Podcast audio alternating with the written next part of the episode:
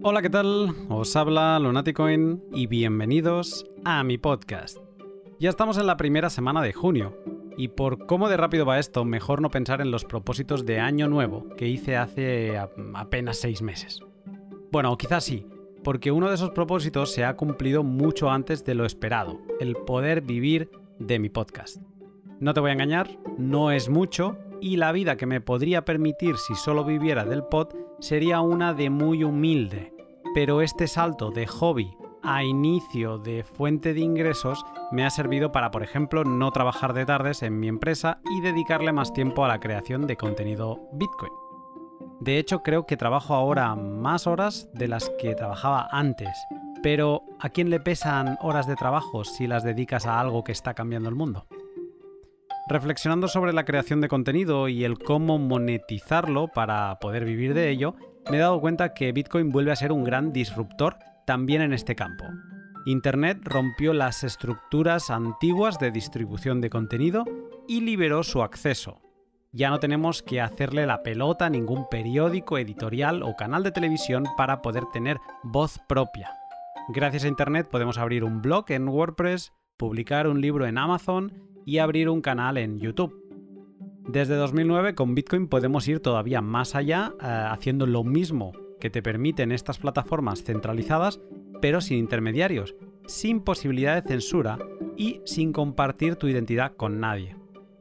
¿Qué opinará de este nuevo salto disruptivo alguien como Víctor de Wall Street Wolverine? Te cuento más en un minuto, pero antes un momento para mis sponsors. Antes de nada, déjame decir que todos mis sponsors son servicios que utilizo y que comparten mis mismos valores. Por ello, los recomiendo. ¿Dónde estás comprando Bitcoin? ¿En alguno de esos exchanges que te hacen muchas preguntas sobre ti, tus fuentes de ingresos, etcétera, etcétera? ¿Sabes que puedes comprar sin tantos problemas haciéndolo a otros particulares y de forma totalmente segura? Eso es lo que propone Hodel Hodel, la plataforma web en la que podrás comprar Bitcoin de otros particulares sin sufrir porque alguna de las partes se vaya sin haber cumplido su parte.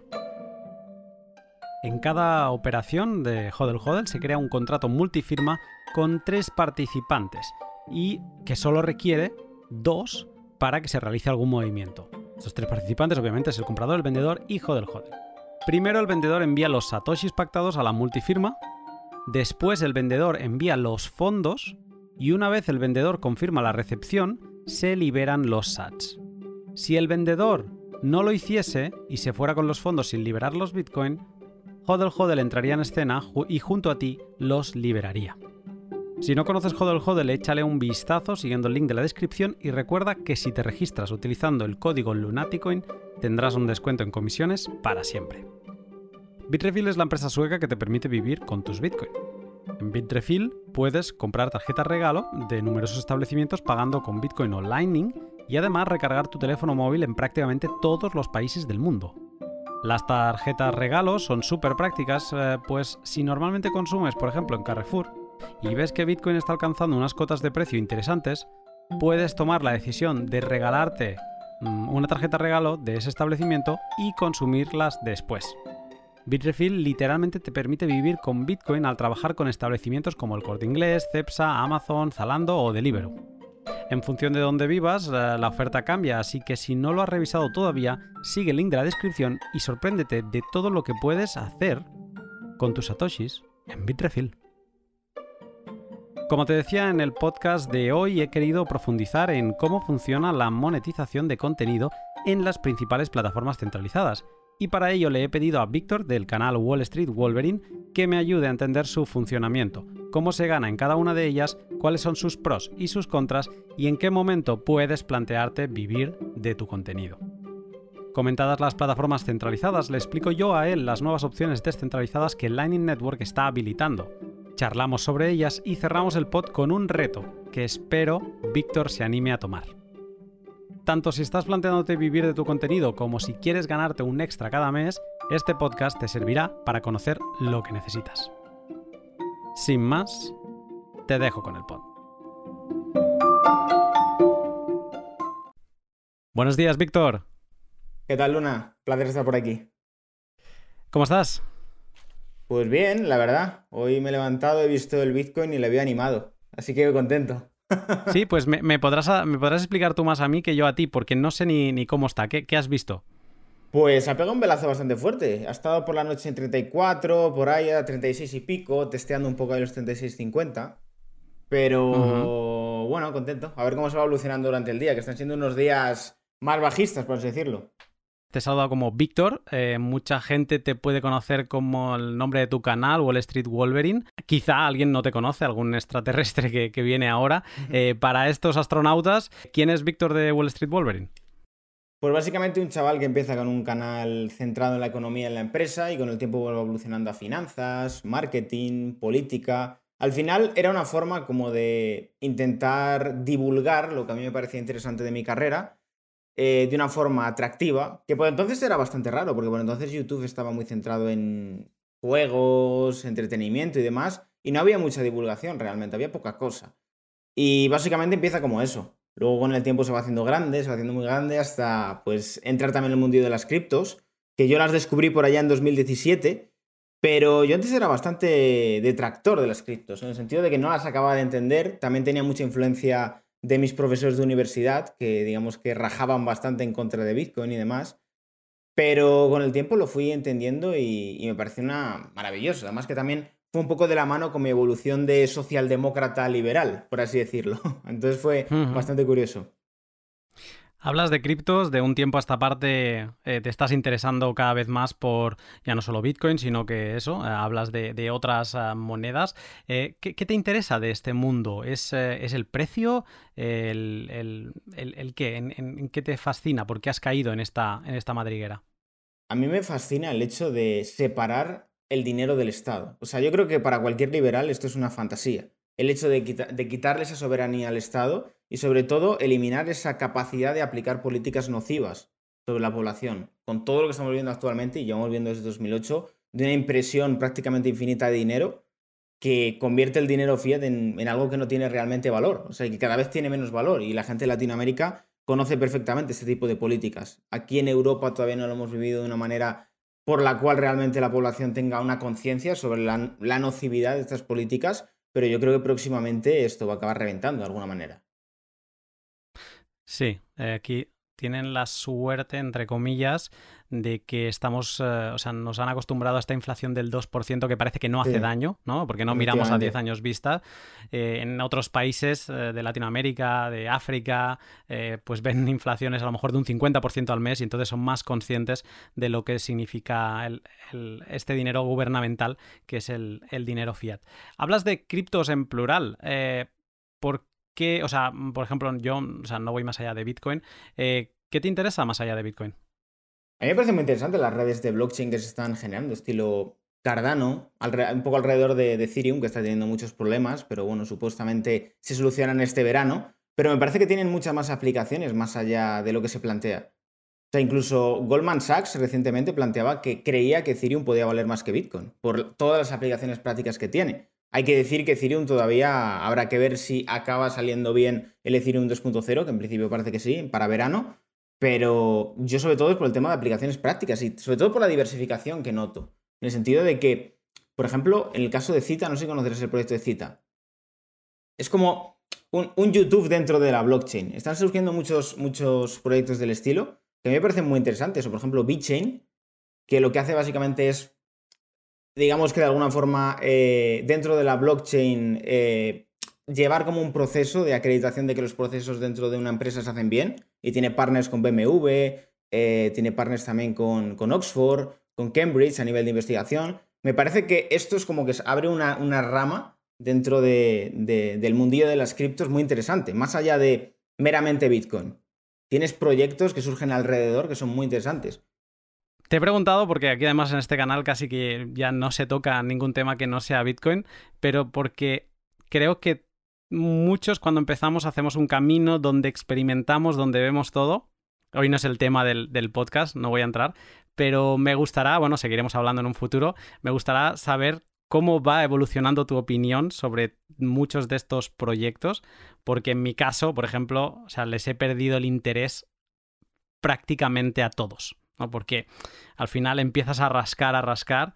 primero que le encuentras el sentido, entiendes el porqué de Bitcoin, ¿no? Lo que hablábamos al principio de, esta competencia con la base monetaria. Y luego empiezas a rascar y te das cuenta que la gran mayoría de estas ideas, que son, pueden ser interesantes, se solucionarían con una base de datos centralizada, porque al final la, blockchain esta que venden eh, en muchos de los casos está muy centralizada. Entonces, al final acaban utilizando una base de datos.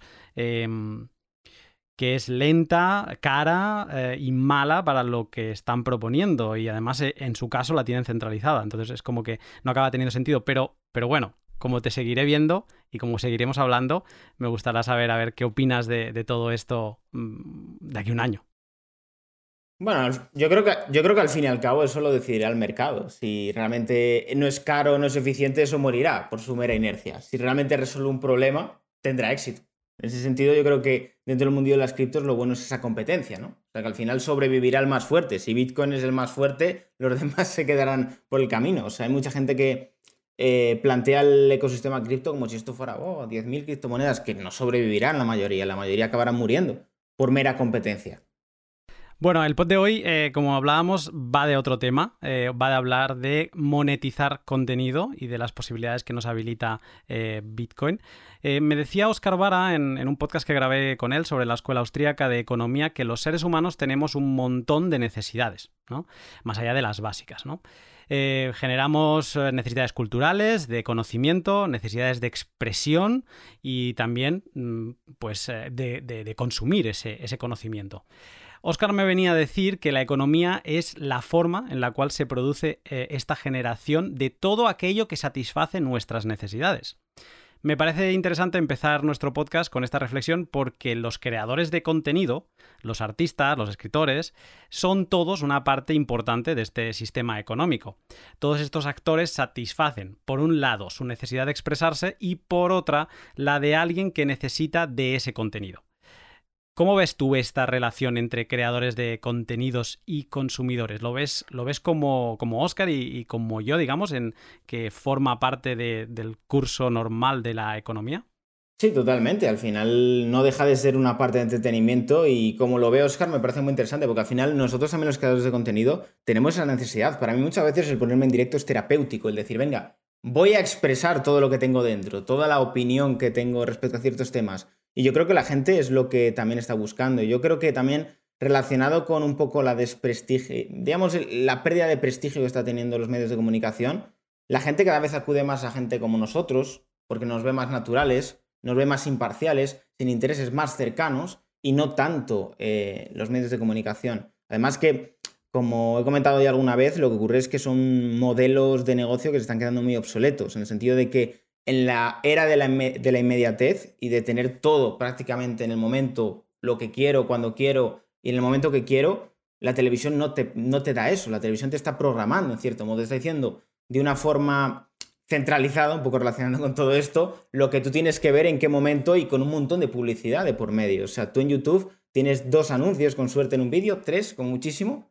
En la televisión te meten igual 15 minutos de, de anuncios. Entonces, al final es un modelo que cuando mueran las generaciones más mayores eh, será el rey realmente. Internet será el rey en ese sentido. Hay mucha gente que desde hace muchos años lleva diciendo, no, lo de los youtubers ya acabará, ya acabará, ya acabará. Vemos que va más, vemos que surgen nuevas plataformas, vemos que cada vez eh, tiene más poder y cada vez la televisión depende más del dinero público en este sentido, porque cada vez es menos rentable. Y yo creo que al final esto es el curso natural totalmente de, de la economía, es satisfacer necesidades de entretenimiento o incluso de, formación. Hay mucha gente que se dedica a la divulgación y canales muy interesantes que te permiten aprender, aunque sea de forma básica, de ciertos mundillos que a lo mejor mm, en otros contextos históricos no podrías. O sea, ¿cuántos canales hay de física, de historia, de economía que son súper interesantes? Y en otro contexto dirías, joder, no puedo aprender de esto porque no tengo divulgadores que me lo hagan sencillo. Me tengo que coger el manual gigante que es incomprensible para mí y no puedo aprender de esto. Yo creo que al final nos, abre un abanico de conocimiento tremendo. Internet, yo que recuerdo cuando tuve el primer ordenador en casa con Internet, para mí representó como realmente abrir una ventana o una puerta al mundo, porque desde ese momento en adelante pude aprender lo que quise, cuando quise y como quise. Lo único que estábamos muy limitados al inicio a la web, a los blogs, y con la aparición del, pues, de Facebook, YouTube en adelante, eh, todo, o sea, es una explosión exponencial, ¿no? Cada vez, de hecho, estamos en un punto donde lo difícil ya no es conseguir contenido, sino filtrar ese contenido, el ruido de contenido que hay y encontrar los creadores que realmente te, gustan. Eh, una pregunta que quizás es obvia, pero ¿tú vives de tu contenido? Yo diría que podría vivir perfectamente. Lo que pasa es que al final estructuras una red de ingresos alrededor del contenido que haces que es mucho más interesante. Al final, a ver, yo esto lo he comentado alguna vez, eh, de YouTube, de Twitch se puede vivir perfectamente, pero evidentemente el dinero grande está fuera, ya sea patrocinadores, eh, ya sea negocios que tú puedes montar paralelos o fuentes de ingreso paralelas, afiliaciones, o sea, realmente es donde está el dinero grande. La mayoría de youtubers viven más de patrocinadores y de ingresos alrededor de, su propio contenido que de su propio contenido, pero de su propio contenido pueden vivir perfectamente. Pues, eh, pues bueno, de, esto te quiero preguntar porque claro, Internet ha habilitado todas estas eh, conexiones ¿no? entre creadores y consumidores y las principales plataformas, las has mencionado tú, eh, son centralizadas a día de hoy. Ha aparecido una cosa en 2009 que se llama Bitcoin, que también empieza ahora, yo diría, a proponer modelos descentralizados donde los consumidores, los creadores pueden alcanzar a un consumidor que de momento es muy nicho, pero digamos que pueden trabajar sin prácticamente intermediarios. Eh, para saber cómo funciona el modelo centralizado, eh, tú que eres experto, tú que tocas todas estas plataformas, pues te quería preguntar un poco que nos ilumines, porque básicamente tú sabes cómo son los números, eh, realmente, como decías ahora, si se puede vivir o no se puede vivir. Así que te quiero preguntar por un par o tres plataformas centralizadas para luego saltar a estas descentralizadas que empiezan a aparecer y a ver cuál es tu opinión sobre ellas a ver, el, elefante en la habitación, ¿no? Como dirían los ingleses, seguramente es YouTube. El primero, no sé si fue 2006 que empezó. Eh, estamos hablando, pues si fue 2006, estamos en 2021, estamos hablando de 15 eh, años. O sea que al final es una plataforma que se ve muy nueva, que se ve muy tal, pero que ya empieza a tener un, un bagaje. ¿Cómo, o sea, para alguien que crea contenido y que se plantee monetizar este, este contenido para vivir de ello en YouTube, ¿cómo funciona la monetización en YouTube? La monetización en YouTube es muy sencilla realmente. Es dentro de tus vídeos se pone una serie de anuncios y en función a cuánto se van esos anuncios, pues tú recibes, digamos que, una cantidad de dinero. También depende de los tipos de anuncios que te metan. Por ejemplo, el nicho mío que tengo de economía, política, es bastante rentable, ya que los anunciantes pagan bastante más. En cambio, otros nichos son menos rentables. Pero básicamente es eso. Luego a lo mejor también tienes la parte de, de members, que se llama, ¿no? Han creado como una parte que puede ser miembro que sería como una especie de Patreon, ¿no? En cierto modo, la gente te, paga por el miembro y tú le das a cambio pues una serie de beneficios. Pero yo no creo que esté triunfando demasiado, ¿eh? O sea, creo que triunfa más otro tipo de, de modelos estilo Twitch que lo que están haciendo en YouTube, que al final lo que le ocurre a YouTube es que ha perdido mucha frescura, en el sentido de que cada vez como que se ha, se ha vuelto más burocrático, por así decirlo. Muchas normas, muchas restricciones, pierde esa frescura que otras plataformas ya sí que tienen. Aún así, eh, poca competencia tiene YouTube dentro de todo esto. La tiene, pero no es una competencia que realmente le haga daño. O sea, tú piensas en plataformas de vídeo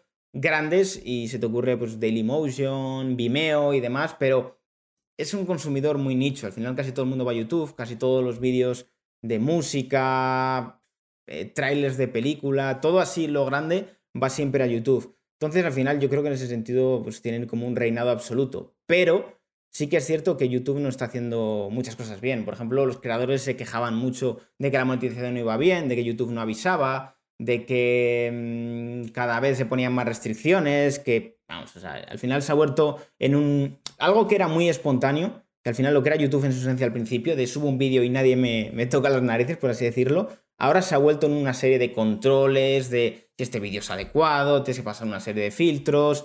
Se ha vuelto un poco tedioso y quitarle esa frescura en cierto modo lo ha hecho yo creo que menos atractivo. Y creo que cada vez hay cierto, en cierto modo como más barreras para crecer en, YouTube.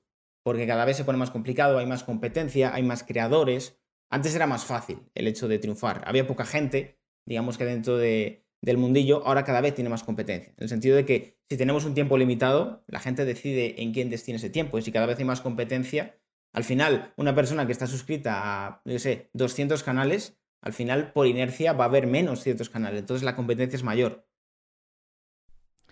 Alguien que se esté planteando ganarse la vida en, YouTube, eh, quizás está preguntando eh, esto que te voy a hacer a, preguntar yo ahora. Eh, ¿Es claro saber cuánto vas a ganar? O como bien decías ahora, parte de estas quejas de los creadores van por el lado de que, de que no acabas de saber si vas a ganar A, B o C. Es muy, muy difuso. Y es que sobre todo lo que te digo, depende mucho de los meses. Hay meses que se pagan mejor, hay meses que se pagan peor. Depende del nicho en el que estés, tipo de temas que toques, longitud de vídeos. Es muy, muy, muy variable. También te digo que el vivir de YouTube es muy sacrificado. Yo recuerdo que el, primer dinero que vi yo me costó como año y medio. Igual, y fueron 150 dólares a lo mejor, ¿eh? Pero que fue como año y medio de, mm, pues, vídeo, vídeo, vídeo, vídeo. Dinero así más o menos grande, a mí me costó igual 3, 4 años verlo realmente. Un dinero ¿Cuándo empezaste todas estas? Yo empecé con 19, pues hace 6 años prácticamente ha pasado bastante tiempo y, realmente hasta que empecé a ver dinero representativo para decir, puedo vivir de esto, pasó bastante tiempo. O sea, al final, yo lo digo muchas veces, la gente que entra en YouTube por dinero suele durar bastante poco porque es poco agradecido. O sea, en el largo plazo dices, bueno, está muy bien, pero en el corto plazo es muy poco agradecido. A no ser que tengas la suerte de que alguien te impulse o tengas un pelotazo muy rápido, por lo general es un proceso muy lento y hay que tener mucha paciencia y mucha constancia. En, en YouTube eh, hay una cosa, o sea, están como tú decías, o sea, ganas por anuncio y depende del, nicho en el que estés, pues ganarás más o menos.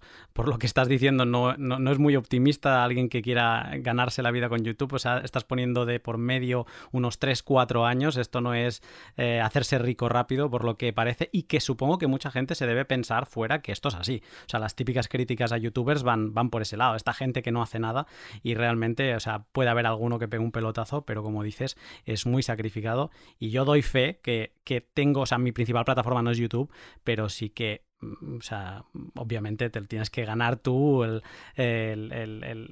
digamos, los viewers, o si no, eh, si no te lo trabajas día a día, eso no llega, no llega solo. Eh, pero me he dado cuenta que también hay otra cosa que quizá tú nos puedas explicar, que es el tema de los partners. O sea, en YouTube vas, si eres eh, alguien que empieza, pues sí, de hecho creo que tienes algunas condiciones al principio para empezar a monetizar de unos suscriptores mínimos. O sea, no es llegar y, besar el santo, sino que tienes que trabajarlo un poco. Pero luego llega un punto donde ya no solo ganas por anunciantes, sino que tienes un tema de partners. ¿Cómo funciona? A ver, las partners pueden verse desde dos puntos de vista. Sí, están las partners de YouTube, que son empresas que digamos que tienen youtubers y que digamos que hacen de intermediario entre YouTube y el youtuber. Yo personalmente nunca he trabajado con ninguna partner porque en ningún momento me han dado una propuesta de valor que considerara suficiente como para darles una parte del pastel, por así decirlo. Pero muchos de los youtubers trabajan con estas partners que a la vez estas partners tienen contactos con empresas que les garantizan, digamos, que colaboraciones mensualmente. En ese sentido está interesante, pero siempre y cuando seas medianamente grande, porque yo soy de los que cree que las partners al final lo que hacen es lucrarse de la imagen del influencer grande para coger influencers más medianos y con ellos realmente ganar el dinero. A eso les cogen mucho más margen, a los de arriba menos, y al final es como se compensa.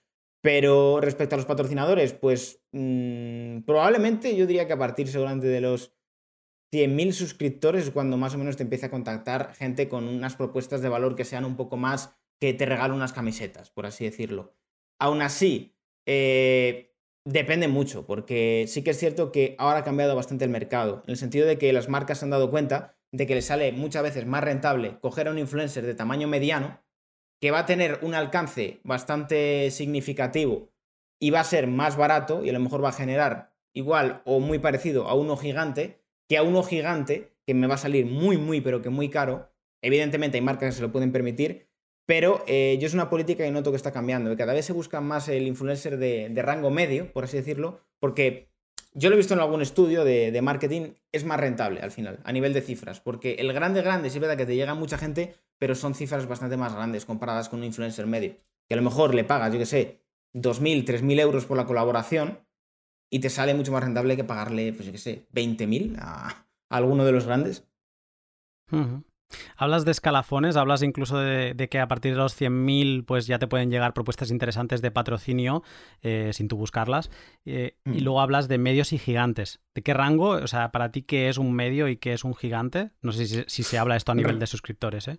A ver, yo rango medio diría 100.000, medio millón. Yo a partir ya de medio millón ya lo considero alguien grande. Y ya a partir del millón en adelante a ver, evidentemente tenemos Rubius, tenemos Auronplay, que son monstruos, por así decirlo. Estos son bestias mediáticas. Pero más o menos yo diría por ahí.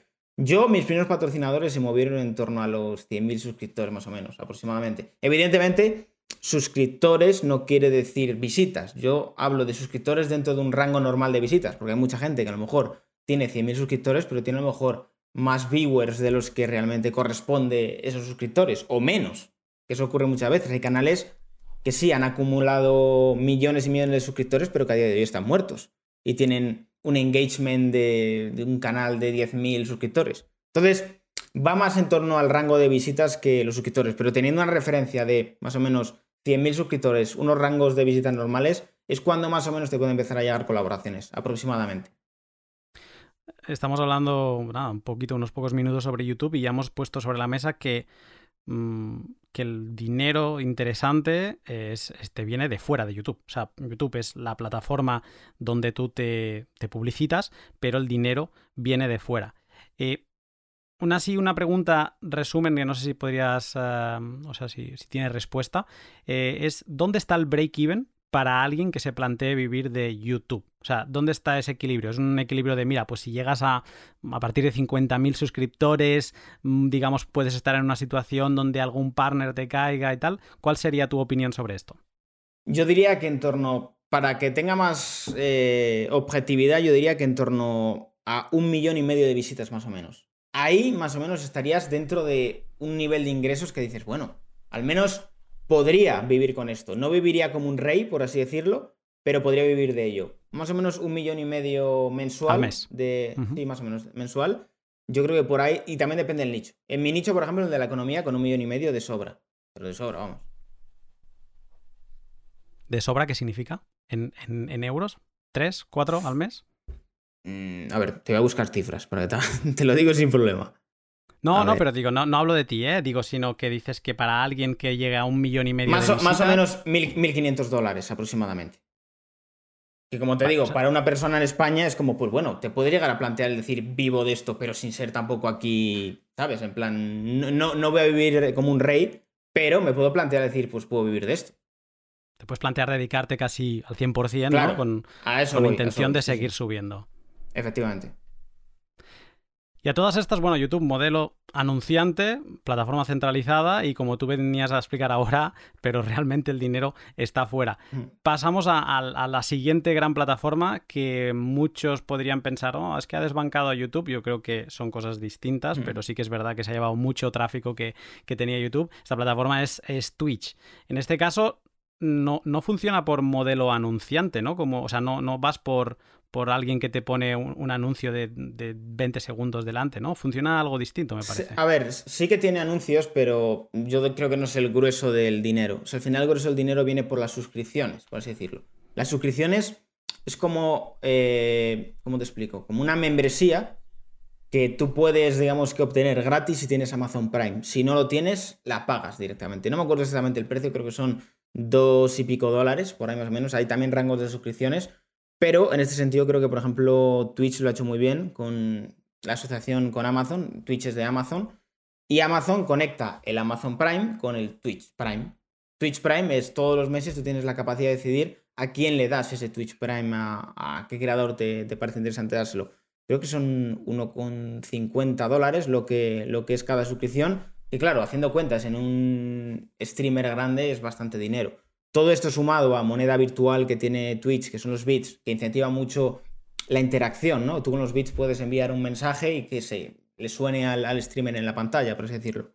No sé si me explico. En plan, envías 100 bits con el mensaje y suena. Luego están los anuncios, como te digo, pero es que claro, para, para que los anuncios te sean rentables, tienes que tener, qué sé, Mira, siendo yo mm, de rango medio, a lo mejor teniendo de media 1800, 2000 viewers, no creo que me sea rentable los anuncios, saca muy poco dinero, pero por ejemplo en cuanto a suscripciones es interesante. O sea, en proporción para la cantidad de gente que tienes en Twitch, comparado con YouTube es más lucrativo Twitch, bastante más.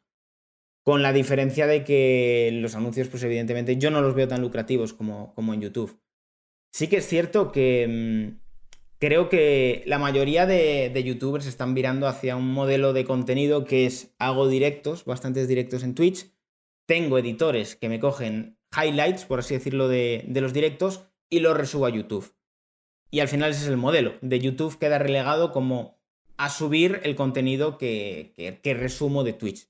Pero lo gordo, y digamos que el centro de, de mi actividad está en Twitch, es lo que está haciendo la mayoría de gente. Sí que es cierto que hay youtubers que mantienen el hecho de decir, pues voy a hacer vídeos exclusivos para YouTube, pero cada vez menos, pero porque al final es normal, no tienen tantos aliciantes. Si tú te metes a hacer un directo, a jugar un juego y ganas tres veces más que con YouTube, normal que, que se vayan a Twitch.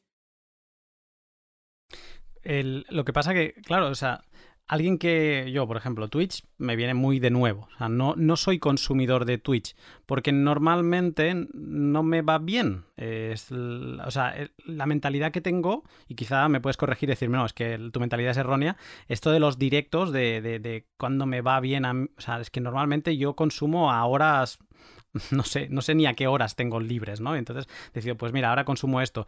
Y, em, y de hecho, pues quizá por eso YouTube es como, bueno, lo que me tengo más interiorizado y, da la sensación que, eso, que, va, que va a ser un problema, pero todo al contrario, por lo que, por lo que parece. Y la duda que tenía eh, es con el tema de, los, eh, de la membresía, de los suscriptores en Twitch, eh, ¿qué ganan? Porque cuando alguna vez he, entrado a Twitch, pues yo veo que yo puedo entrar en todos los directos, o sea, sin hacerme suscriptor, yo puedo ver más o menos todo. O sea, ¿qué plus tiene la gente? ¿Es simplemente un, e, es un extra como si fuera Patreon de reconocimiento de, oye, me gusta lo que haces y aunque no tenga nada extra, yo decido em, aportarte algo de valor? Sí, efectivamente, es como tengo el Prime, te lo voy a dar a ti. A ver, reciben emoticonos exclusivos que pueden utilizar en el chat y demás, pero más allá de eso no tiene, no tiene demasiado más. Sí que es cierto que con el tema de los directos, los directos se quedan guardados también en Twitch. Es decir, si los quieres ver después, los puedes ver después. Y esas visitas también, en cierto modo, van a ser monetizadas. Pero sí, entiendo ese planteamiento de yo es que no puedo verlo en un momento, digamos que determinado. Pero también tienes que ver esa parte de esa gente que sabe que tú mm, una vez a la semana o cuando toque haces un directo y se, dedica ese momento para decir, pues bueno, en vez de ver la tele, me lo pongo de fondo. A mí hay mucha gente que me lo dice. Yo hay muchas veces que me pongo tus directos como si fuera un podcast, en el sentido de me pongo a hacer cosas, lo pongo ahí de fondo y te oigo hablar, básicamente. Y es un modelo que a la gente le gusta, en el sentido de es espontáneo, y me lo puedo poner de fondo, que eso por ejemplo no lo permite YouTube y me parece una tontería, incluso te hace pagar por ello. El hecho de tenerlo eh, con el móvil apagado sonando, solo el sonido. Sí, efectivamente, eso YouTube no lo permite y Twitch sí. Yo eso muchas veces lo hago, en el sentido de me pongo a lo mejor algún stream con los cascos y lo dejo por ahí el móvil y me pongo a oírlo, ¿no? En plan, así, en segundo plano. Y YouTube es algo que, en cierto modo, quiere sacar dinero con ello, a la fuerza, por así decirlo, como con el YouTube Premium, sin, sin anuncios y demás yo, no he visto semejante campaña de, spam, no sé si también lo harán. Continuamente, es... Eh, ya le he dicho no sé cuántas veces que no. O sea, con una vez debería ser suficiente. Y, lo pienso igual que tú. O sea, eso es un spam continuo. Sí. Pero yo no entiendo tampoco, o sea, les debe ir muy mal para tener que insistir tanto en el sentido de, no sé, pues no sé por qué tienes que ser tan intrusivo, por así decirlo. Al final, no sé, tampoco creo que aporte demasiado, los anuncios no son tan incómodos, por así decirlo.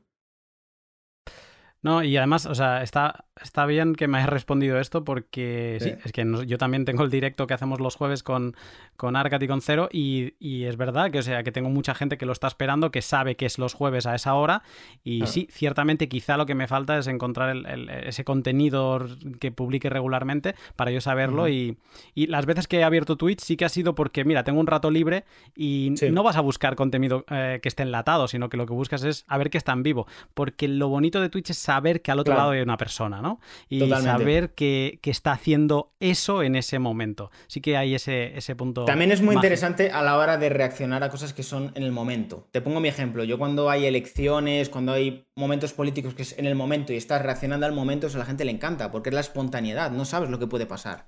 Es como la reacción en vivo, esa parte de coño, no sé lo que puede pasar y voy a ver cómo reacciona y cómo lo comenta. O yo qué sé, lo que está pasando estos días. A mí muchas veces me dicen, Víctor, métete que vamos a ver cómo evoluciona esta noche Bitcoin, ¿no? Nos metemos un par de horas a ver qué pasa con esto. Y la gente se lo pasa bien, en el sentido de, hostia, que va para arriba, va para abajo, no sé qué. Comentas un poco la actualidad del día y eso lo veo yo muy interesante. O sea, yo siempre que me suelo meter en, en Twitch es para comentar el día. En plan, a ver qué ha habido en cuanto a noticias destacables. Y a la gente le gusta, es como su telediario personal tu telediario personal pudiendo interaccionar y haciendo preguntas, por así decirlo, en plan, eres parte de ello, por así decirlo. Para quien se esté planteando, bueno, dice, pues no, mira, YouTube no, porque veo que se me complica el tema, eh, voy a escoger Twitch para monetizar mi contenido. Eh, ¿Es más fácil, más difícil? ¿Dónde estaría este break-even que antes hemos hecho con YouTube? Yo, yo, yo Twitch lo considero mil veces más difícil que YouTube, ¿eh? O sea, yo en Twitch entré ya con público, yo ya tenía ciento y pico mil suscriptores y me costó, ¿eh? A mí al principio me veían 30 personas o 40 con suerte y me costó mucho, ¿eh? Yo creo que Twitch es muy complicado y de verdad considero que es una plataforma que si empiezas desde cero, sin ningún tipo de apoyo, de nada, de no tengo nada y quiero empezar a hacer streams, oye, igual te vas a comer muchos meses de que no te ve nadie o estás con un tío. En, en el directo, yo lo he visto, gente que dice está haciendo directo y tiene a una persona viéndole pero está ahí. Es muy complicado, ¿eh? O sea, muy, muy complicado. Break-even, no sabría decirte. A ver, yo qué sé, con ya conseguir de base 500 viewers, así más o menos, pues te puedes sacar al menos un dinerito. Tampoco un dinero súper exagerado como el de YouTube, pero mínimamente para que te merezca el tiempo. Es decir, pues bueno, un ingreso extra aquí. Pero es muy complicado de Twitch, ¿eh? yo lo veo más difícil que YouTube. Porque al final YouTube es como que tiende más a recomendarte, ¿sabes? YouTube tú puedes estar viendo vídeos y te pueden recomendar, pero tú estás haciendo streams y tú estás viendo ese stream, no te vas a ir a otro, ¿sabes? No vas pivotando, por así decirlo, el stream. Tú te has metido el stream y te quedas en el stream y te hasta el final prácticamente. Entonces es más complicado. Yo creo que Twitch es de las más difíciles. Y además que el que te destinen tiempo a estar en directo, no todo el mundo vale para hacer directos. En el sentido de, tú puedes ser bueno haciendo vídeos con guion, pero luego te metes en directo y no, no tienes esa espontaneidad y las habilidades para ser un buen streamer y ser un buen youtuber son distintas. Muchas veces van de la mano porque estás acostumbrado a hablar a la cámara, pero hay gente que en directo no funciona tan bien o gente que no entretiene tan bien. Entonces es complicado. Y también depende también del posicionamiento que tengas. Es que está viendo unos posicionamientos muy distintos. Puede ser un tío que juega juegos que eres muy bueno, un tío que juega juegos que entretiene, que haga gracia. Puede ser un tío que haga simplemente just chatting, que just chatting es pues ponerte a hablar a la cámara con los suscriptores y reaccionar a cosas, de pasadme vídeo, vamos a ver esto, comentar cosas, o incluso como está ocurriendo ahora, los hot tubs, esto no se sabe lo que es. No. Pues básicamente mm, chicas que se ponen en una piscina de agua y en bikini. han creado incluso una sección de eso en Twitch, que ha tenido bastante polémica porque se quejaban de que estaban sexualizando la plataforma, además al final les han creado como una categoría para que digamos que estén ahí metidos. Eh, ya está. O sea, la, tipología de ese tipo de canales es eh, chicas en bikini en una bañera.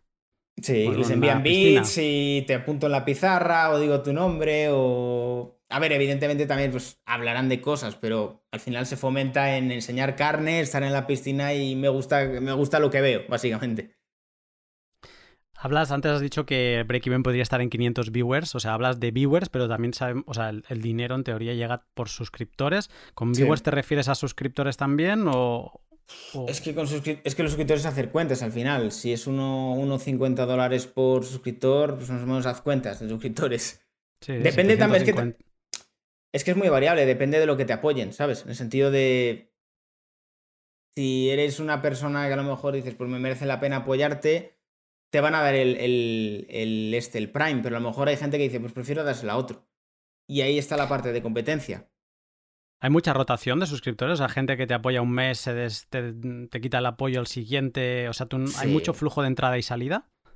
Sí, a ver, siempre tienes a gente fija que te va a estar ahí siempre. Y además que Twitch fomenta esto porque cuando se suscriben de nuevo es como, se ha suscrito durante tantos meses, ¿no? Y digamos que les da esa fidelidad. Pero sí, sí que la hay. O sea, yo he tenido meses que dices, wow, sale un montón de dinero, pero otros meses que dices, bueno, es un pellizquito, pero tampoco lo suficiente como para vivir de ello. Es complicado, lo que te digo. Con, con 500 viewers de media, como te digo, te da para que te salga algo de dinero, pero no como para vivir de ello, vamos, ni de broma. Y luego interesante me parece lo de los bits, que no deja de, o sea, en este mundo que antes hablábamos de las criptos, eh, pues esto no deja de ser como una moneda, pero sin ser descentralizada o sin ni pretenderlo, es eh, centralizada de, Amazon. ¿Tiene alguna convertibilidad fija con el dólar o, cómo es? Un, un bit es un, un centavo, básicamente. Vale. Y pues a ver, es interesante, ¿eh? salen ingresos bastante interesantes. Porque al final te pones a sumar y entre uno, otro, otro, te pones a hacer cuentas y sale, sí que sale dinero. Y, además que tú puedes poner un mínimo de bits, en el sentido de, para que suene en pantalla, eh, tiene que ser como mínimo 100 bits. Yo, por ejemplo, tengo 100 bits, por el hecho de que si no, claro, la gente compra a lo mejor un paquete de 1000 bits y tiene para 1000 intervenciones, y eso es como muy intrusivo, ¿sabes? No te permiten hablar, te están enviando todo el rato los bits, entonces tienes que subir el precio, por así decirlo. Pero sí, es interesante. Yo con los bits he llegado a sacar bastante dinero. Porque al final es una forma de destacar respecto al resto del chat. Tú coges 100 bits, le va a sonar en el stream. Tienes que responder sí o sí. Una forma de ganar hmm. protagonismo también dentro del stream. ¿No, se te lía mucho el, hecho de que te vaya llegando mensajes así sin... No, te creas, si, si, sabes poner el precio adecuado, por así decirlo, no es intrusivo. A ver, puede a veces llegar a molestar si a lo mejor dices, joder, estoy hablando de algo y me están cortando, pero lo puedes quitar, ¿sabes? Puedes desactivarlo durante un momento y decir, pues ahora no. En YouTube decías que los creadores se quejaban cada vez más, eh, que allí te tocan mucho las narices con burocracia, que le falta transparencia al tema de los eh, beneficios. ¿Twitch cambia esto? O sea, ¿crees lo valorarías distinto o que tiene parecido distinto? Twitch está empezando a dar problemas ahora. Sobre todo con baneos por tonterías. En el sentido de que Twitch en ese sentido es muy restrictivo. Con cualquier tontería te banean. O sea, han puesto hace poco un nivel de, restricciones en este sentido tremendas. De eh, si sales opinando sobre el físico de una persona, baneo. Si dices, yo qué sé, mm, maricón, ¿sabes? En plan, con perdón, por decirlo, se te escapa, baneo. Eh, estás en directo y de repente se te cuela yo qué sé, algo que a lo mejor en muchos casos le ocurre a muchos streamers, de que se meten en Twitter y la gente sabe que están viendo un hashtag y les meten dentro del hashtag a una foto porno o algo así. El canal tirado durante una semana, ¿sabes?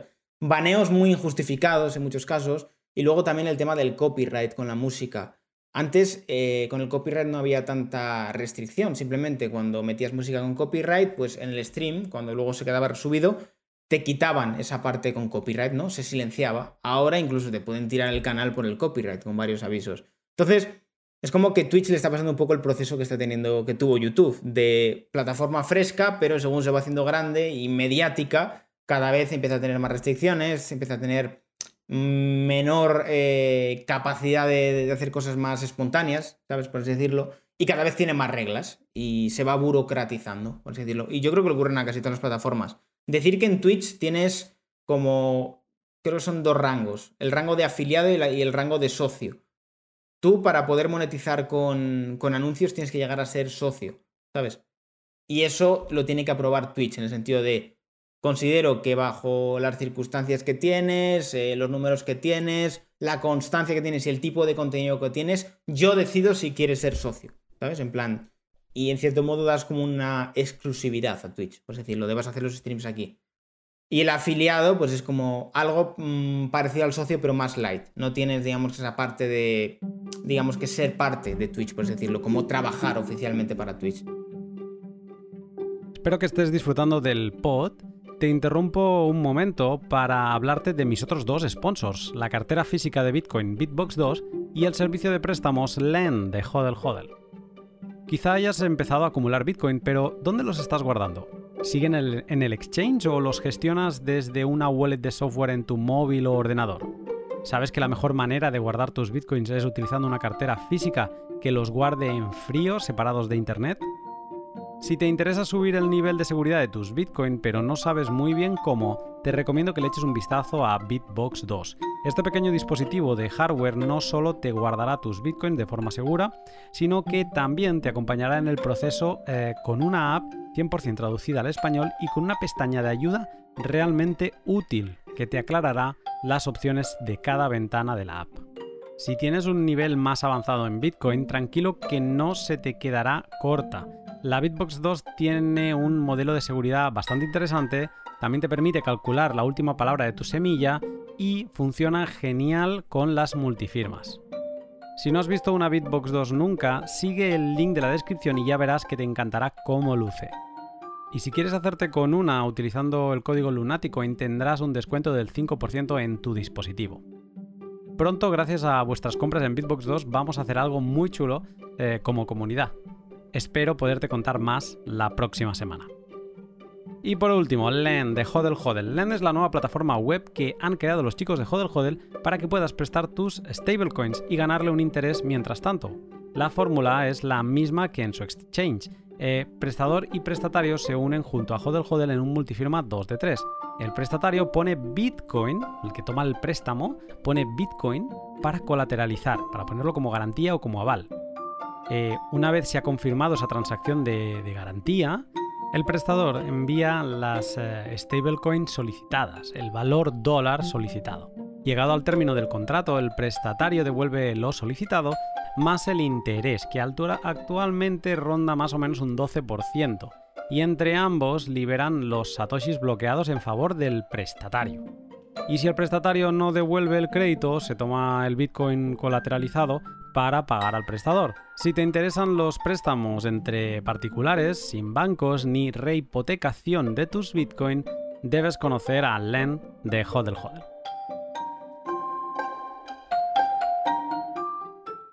Bueno, tengo una pregunta preparada para ti, pero prefiero preguntarte antes por la última plataforma que me gustaría comentar. No sé si la conoces tanto como estas dos, pero es el, es el caso de Patreon. Eh, que funciona también modelo suscripción. Eh, no es una plataforma centrada tanto en directos, sino que es una plataforma centrada en, por un lado, el agradecimiento a un creador de contenido y luego a, pues, a que te dé beneficios o ventajas este creador, eh, ya sea pues contenido adicional o merchandising o charlas en directo privadas. ¿Qué te parece este modelo? No sé si lo utilizas. Mm, yo lo conozco, pero no lo utilizo. Me parece interesante, sobre todo para gente así más del sector de la divulgación, eh, aportar valor. O sea, yo creo que al final permite que muchos periodistas, por ejemplo, se puedan ganar la vida de forma independiente con ello, cosa que antes era como bastante más complicado. Patreon hace mucho más fácil todo esto. O otro tipo de oficios similares que a lo mejor en otro contexto era bastante más difícil poder vivir de ello. Patreon te lo permite en el sentido de la gente con esa membresía te está permitiendo vivir de lo que eh, a ti te gusta y estás aportando una, serie de, conocimientos, una serie de, valores, por así decirlo. Y lo veo muy interesante como un complemento al final, incluso se puede complementar con otras redes sociales. A mí en mi caso me parecería como abusivo, porque es como, tampoco le iba a dedicar tanto tiempo como para exigir una membresía y con el resto de... Eh, cuestiones estilo el Twitch Prime, eh, que la gente vea los vídeos, creo que es suficiente, más que suficiente. Pero lo veo interesante, lo veo interesante. Al final permite a mucha gente de distintos ámbitos poder vivir de ello. Bueno, hemos repasado tres plataformas eh, de las que más se ven a día de hoy. Todas aceptan links de todas. Bueno, no sé qué tal se llevará en YouTube con Twitch, pero yo creo que se tienen que aceptar por narices. Sí. Y, y entonces, pero todas ellas tienen esta misma nube que has, eh, que has ido comentando, que es, pues ahora se están poniendo todas muy burocráticas, eh, te pueden poner problemas, te pueden censurar contenido, incluso te pueden tirar el canal abajo. Eh, ¿Te preocupa a tú como creador de contenido mm, conocido, importante, eh, que te puedan censurar y en algún momento se te puedan caer estos eh, principales canales por, yo qué sé, por alguna crítica política que simplemente estás dando tu opinión y cabrees a, alguien, ¿no? Eh, ¿te, preocupa em, esto que pueda pasar? A ver, yo personalmente no he sentido censura porque yo diría que incluso, por ejemplo, en YouTube yo tengo mucha facilidad de entrar en tendencias a pesar de ser a lo mejor muy crítico con ciertas ideologías que además están en el gobierno.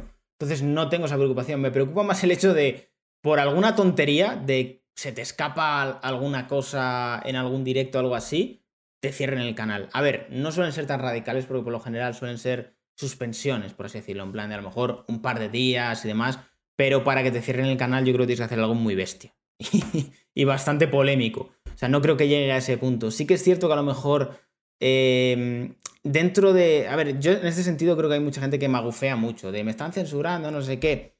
Yo no creo que YouTube censure, en el sentido de que yo, mi canal, viendo lo crítico que es, considero que me recomiendan bastante. O sea, si realmente hubiera una verdadera censura y una mirada de no quiero que este tipo de ideas se difundan, vamos, yo no habría llegado ni de lejos donde habría llegado. Es más, ya mi canal ya habría desaparecido. O sea, yo tengo mucha facilidad de entrar en tendencias de YouTube por el hecho de tener mucho público de España. Al final entras en tendencias prácticamente por inercia, porque te entra muchísimo flujo de gente de España, tendencias de España muy fácil. Entonces, a ver, yo creo que es más el hecho de sentir un poco que, tienen la potestad de en cualquier momento cambiarte las reglas sin, digamos que consultarte. Es como, es mi plataforma, cambio las reglas si te gusta bien, si no también. Si tienes que adaptar tú a ello. Yo lo veo más en ese sentido, de que al final es como, pues, si tampoco tengo excesivas alternativas de competencias representativas, porque ahí es donde está el problema. O sea, competencias sí que hay, pero convence tú a todas esas personas para que utilicen todo eso. ¿Sabes? Y que se cambien de plataforma. Ahí está el problema, porque la gente se acostumbra a Twitch, se acostumbra a YouTube y es como ahora llévales tú a otra plataforma. Ahí está el verdadero problema. ¿Te preocupa o, no? ¿O es algo que dices llegado a ese momento ya veremos? A ver, quitarme el sueño no, no me lo quita de momento. Pero porque al final creo que si fomentas un poco el diversificar redes sociales, no creo que todas quieran conspirar contra ti, ¿sabes? Si una te falla, pues empiezas a potenciar más otra. No sé si me explico. Y que al final el, consumidor, el, consumidor y el creador de contenido decide. Si al final una plataforma se pone muy tonta, te vas a otra. Es que no. Que, y otra aprovechará esa oportunidad de, hostia, es que los creadores de contenido se quieren ir a otro sitio, buscan otro tipo de cuestiones, pues seguramente se adapten a eso. Bueno, esta, esta, una frase que has dicho tú antes, que supongo que lo que mm, debe molestar más es el saber que, ellos tienen la, sartén por el mango, ¿no? Sí. Y que al final, pues, te toca en cierta manera, pues lo que tú decías antes, ¿no? De decir ciertas palabras en Twitch te pueden tumbar el canal y tienes que en algunos momentos morderte la lengua, pero que en verdad, a ver, que son muchas de estas mm, palabras, pues eh, son lógicas, no, no, decirlas, pero puede haber otras que mm, te, te moleste más o te dé más rabia que, que te puedan censurar. Eh, gracias a, lo que decíamos antes, a esta invención de Satoshi Nakamoto en 2009, eh, Bitcoin, conseguimos que Internet, que sí que abrió eh, las posibilidades a conectar entre creadores y consumidores de contenido muchísimo, eh, pero lo que permite Bitcoin es que eliminar mm, a cero los intermediarios, el posibilitar que el que el, consumidor te haga llegar, pues ya sea una propina o digamos que te pague por algún tipo de servicio sin, eh, sin intermediarios. Hay algunas propuestas que están sobre la mesa, obviamente eh, Bitcoin ya es un nicho, pues esto es un nicho del nicho, eh, que me gustaría comentar contigo para ver qué te parecen y cuál es tu opinión. Quizá la más inmediata y la más sencilla, que seguramente aplica al modelo centralizado, es el tema de las propinas. O sea, en Bitcoin hay mucha facilidad, ya todo funciona por QR. Una de las cosas buenas que ha traído el COVID es que ha familiarizado a todas las generaciones con los QR, que antes la gente no sabía ni cómo leer un QR y ahora con todas las cartas de los menús de los restaurantes, pues se ha familiarizado. Y y con Bitcoin, eh, pues a través de QRs, digamos que se facilita todo mucho para que la gente diga, ay, pues mira, voy a, voy a agradecer a este creador de contenido dándole una propina. Esta propina es incensurable, te llega directamente a tu wallet y no pasa ningún filtro. ¿no? Eh, ¿Qué te parece el tema de las propinas en general? ¿Te parece interesante? ¿Crees que no funciona? He escuchado críticas de esto en habla inglesa sí que funciona, pero en habla hispana somos, no somos tanto de dar propinas. ¿Tú cómo lo ves esto? A ver, yo lo veo como una forma de. Son como las donaciones. Tú en, en, Twitch también tienes esa parte de pongo mi PayPal y recibo donaciones. Con la diferencia de que PayPal se va a llevar una comisión por esa donación. Con Bitcoin tú metes tu wallet y te envían el dinero y ya está. Y te olvidas. Está muy bien. O sea, yo incluso, por ejemplo, nuestra marca zapatillas en Rax tenemos ya como forma de pago criptomonedas. O sea, es algo que yo creo que ya está a la orden del día y que sería absurdo no dar esa forma de pago. Y más si te interesa. O sea, a mí, por ejemplo, si me dieran la opción de en redes sociales decir, te pago una parte en Bitcoin, aceptaría sin lugar a dudas. O sea, en el contexto actual, vamos, lo tengo clarísimo que lo aceptaría. Hmm.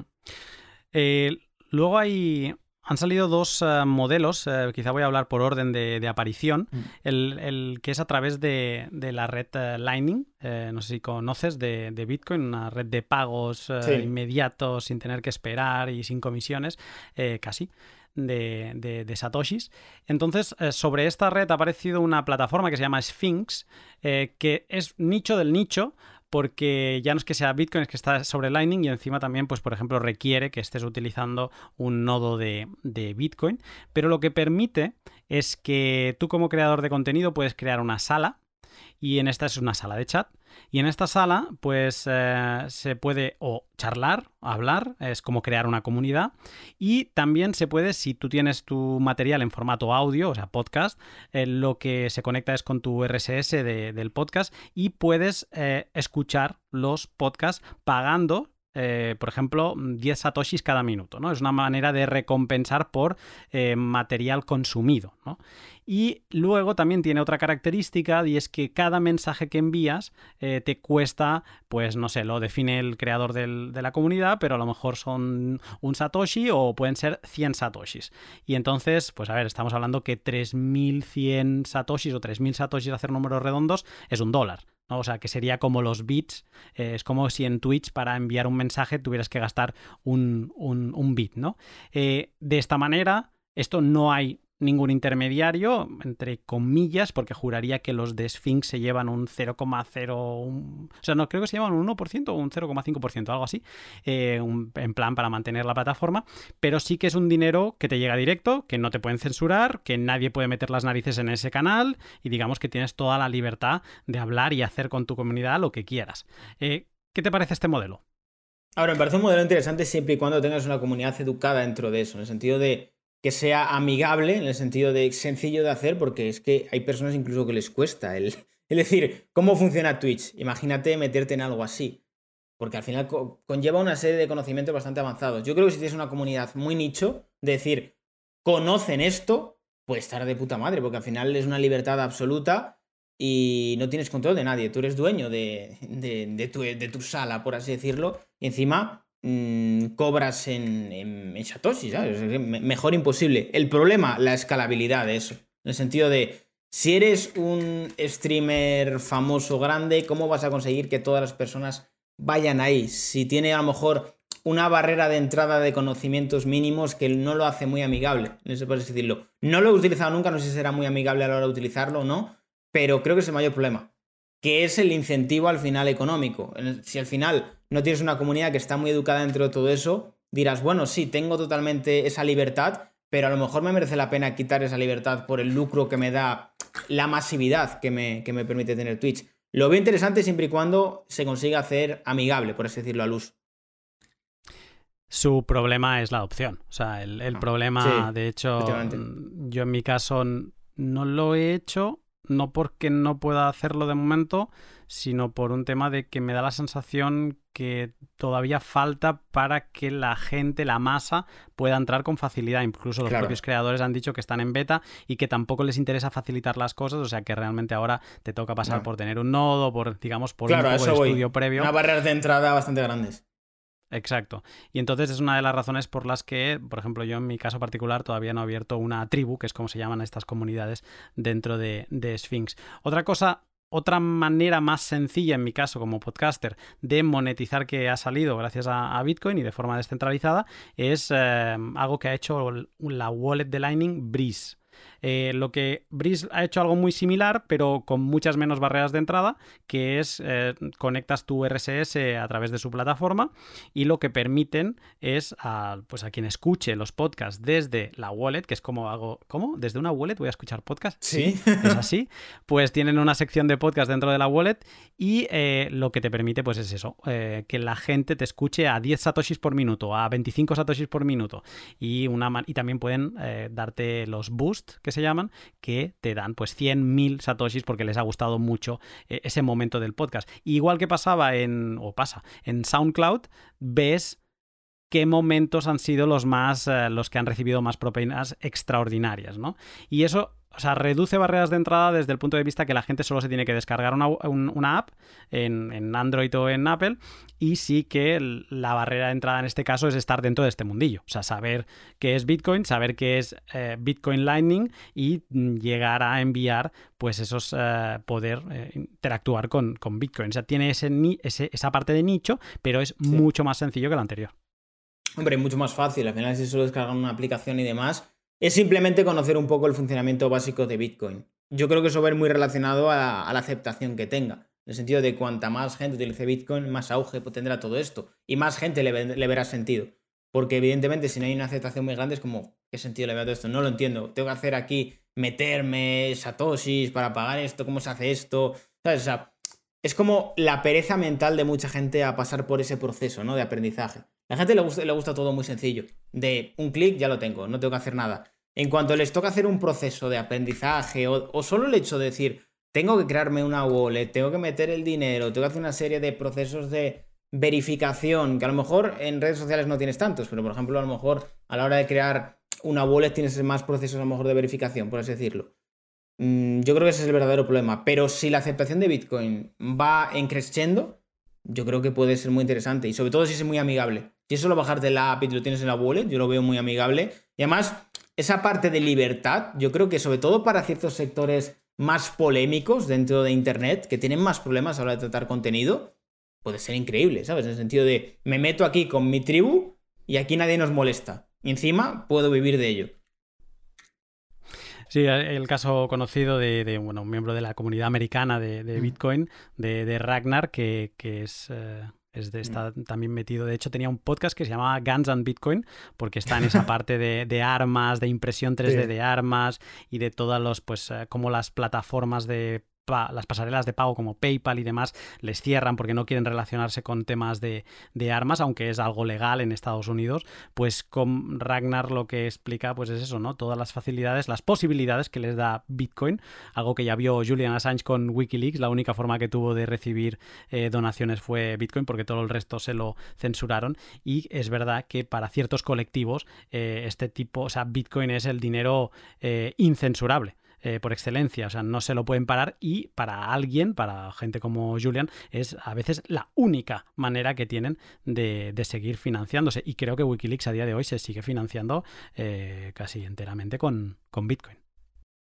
Sí, hombre, al final es que si quieres vivir al margen del sistema, tienes que buscar cosas que vayan al margen del sistema. Entonces, eh, ya como última cosa, habría muchas más que comentar, incluso también obviamente me he saltado otras eh, que vienen creciendo en la parte centralizada como Substack, que, que, se está viendo mucho esto de las newsletters, que parecía algo que estaba como muerto y de golpe reviven las, las newsletters y además con monetización, pues habría otras también en el modelo descentralizado, se me ocurre YALS, que es un modelo de artículos con un muro de pago, digamos, que se tiene que pagar con, con Lightning y que te permite leer el artículo. Pero te quería comentar sobre un último movimiento que está habiendo, que creo que tú sí que algo lo conoces, que es el de los NFTs, ¿vale? Los NFTs aunque se pueden montar, mm, eh, de hecho los primeros que existieron fueron sobre Bitcoin, viven fuera de Bitcoin, o sea, están viviendo principalmente sobre Ethereum y sobre, y sobre otras cadenas, pero eh, está siendo para algunos eh, artistas, son los primeros que han, o sea, artistas gráficos, son los primeros que han explotado esto de los NFTs, aparte de los videojuegos, pero estos artistas gráficos están consiguiendo tener una manera de ingresos y en algunos casos ingresos bastante locos, ¿no? ¿Qué te parece Bueno, ¿qué te parece todo esto de los NFTs? Hay muchas críticas, hay mucha gente y a mis colegas bitcoiners que, me dicen, mira, esto todo es humo, porque al final tú lo único que estás, no, estás traspasando ningún tipo de arte, estás traspasando una firma. Hay otra gente que lo defiende diciendo, no, no, es que en verdad, eh, que te separa de la Mona Lisa de la de verdad o la copiada, si lo que te separa al final es solo una firma, ¿no? El saber que eso lo hizo un autor o, otro.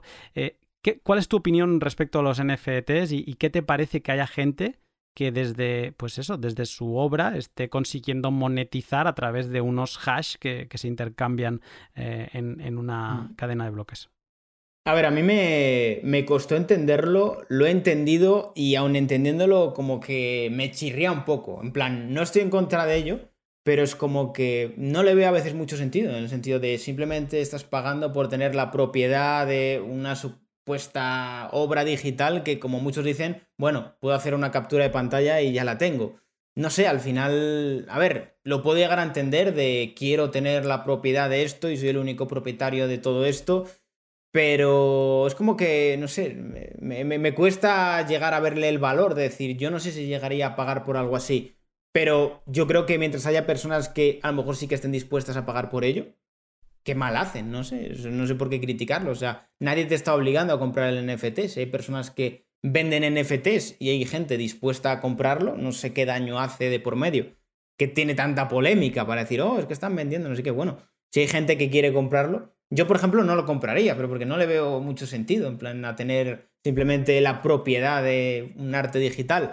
Pero no sé, tampoco no lo criticaría porque entiendo que ante todo tiene que haber libertad. Y si hay una persona que considera que eso tiene valor, ¿por qué tiene que primar mi visión por encima de la suya? O sea, al final, el valor es muy relativo en algunos casos. O sea, tú puedes darle valor a algo que eh, otra persona puede parecer que es una tontería, yo qué sé, te gustan mucho los coches y dices, Buah, me quiero comprar este coche. Y otro dice, pues simplemente es un medio de transporte, no sé por qué pagas tanto por esto, pero a lo mejor hay gente que dentro de los NFTs ve un valor especulativo de esto, a lo mejor en unos años vale un montón, ¿no? Como estaba pasando de eso de, no sé, creo que fue en la NFL, que tokenizaban jugadas o algo así. Sí. Cosas por el estilo y que las vendían y, y tú eres propietario de esa jugada. No sé, hay gente que ve ahí un valor de tener eh, la propiedad del NFT de, esa jugada. Es que depende de cómo lo veas. Igual nosotros somos los que estamos ciegos y no vemos el valor que hay. Eh, sí, no lo sé. Eh, yo he escuchado, o sea, yo tengo mi opinión al respecto. Creo que es muy temprano. Creo que se han visto barbaridades, como en otros campos. se han vendido cosas que realmente no. O sea, que creo que el comprador no ha pensado en profundidad lo que está comprando, porque antes hablábamos de que, pues eso, ¿no? Eh, hay, otras cadenas que yo no le encuentro sentido y entonces hay gente que compra cosas que están aguantadas en una cadena que yo no le encuentro sentido. Entonces, pues para mí pagar ni un euro eh, es que no, tiene ningún sentido. Más allá del concepto de los NFTs, que, que eso ya daría para, una discusión. Yo creo que tiene su utilidad.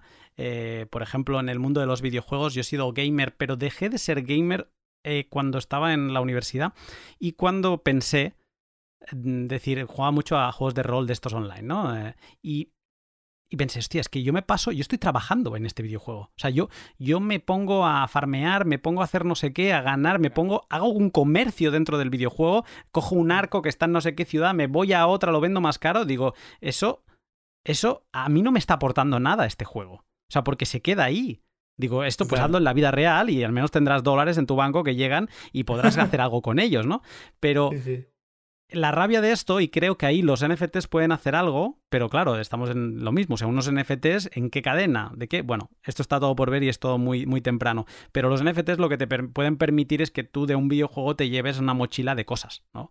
igual que se ve que gente vende skins del, de Counter-Strike eh, por no sé cuánto, pues esto es todavía mejor, ¿no? Porque imagínate que hubiera pues algún estándar que, que, que, que, todos los diferentes productores de videojuegos operasen sobre NFTs. Y esto sí que es digital, o sea, esto ya sí que se acepta que es digital, pero que tú te lleves esa pistola y te la puedas pasar a otro mundo o que esta pistola en otro mundo te, te permita hacer otras cosas y al menos un poco que tu reputación o tu trabajo en, en tus anteriores años tenga algún tipo de, de, recompensa, que no simplemente pues mira, ya, ya no existe este juego y pues sí, me lo pasé muy bien esas horas, pero llegabas a ciertos puntos de decir, macho, es que estoy replicando una empresa, pero dentro de un videojuego que en verdad no me, no me está aportando nada. Eh, para terminar, creo que has expuesto muy bien la, tu opinión sobre todo esto, o sea que lo importante es la, adopción. Eh, tú tienes un, gran altavoz, entonces yo, yo, te quería proponer un reto, ¿vale? Porque creo que puede ser un reto que puede ayudar a, los bitcoiners en, en, la parte de que este reto puede llegar a más gente, y es no sé si sabes lo que es un nodo de Bitcoin o si alguna vez te has planteado tener un, nodo.